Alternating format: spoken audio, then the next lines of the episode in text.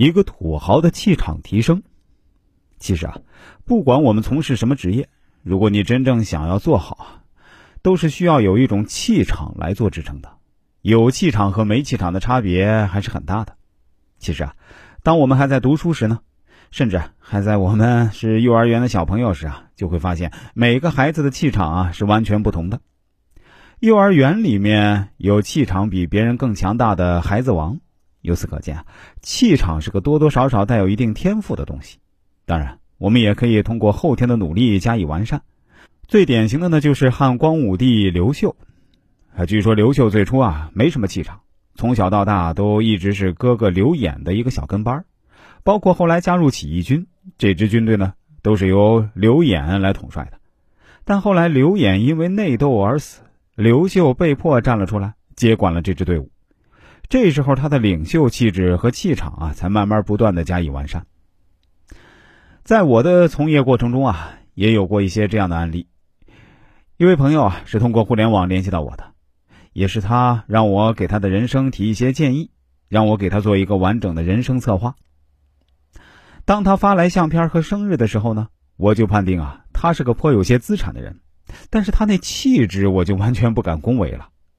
但我还是对他说：“您是个土豪啊。”他回答说：“还好还好，也不算很大的土豪，是个一般的土豪。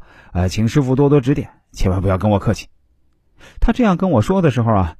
我真的已经笑得合不拢嘴了，我对他说：“恕我直言啊，如果按照我的分析，您现在确实是在财富上比较充裕的，资产应该是在九位数。但是有一点让我比较纳闷，因为您本不该拥有这么多财产的，所以我推断您的财富应该有一大半的原因是因为运气带来的吧。”看到我这么说，他立刻发来一个竖起大拇指的图片，然后对我说：“师傅，果然名不虚传。”您说的很对啊，我的人生确实非常幸运，而且还不是一点点的幸运，那是超级幸运啊！